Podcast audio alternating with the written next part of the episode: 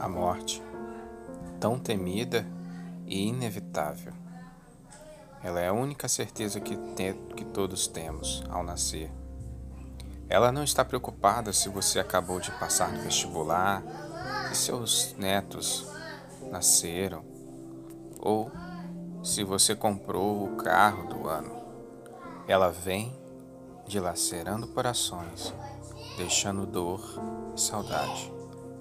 Diante disso, qual é o sentido da vida, da morte, de tudo? Morremos para viver ou vivemos para morrer?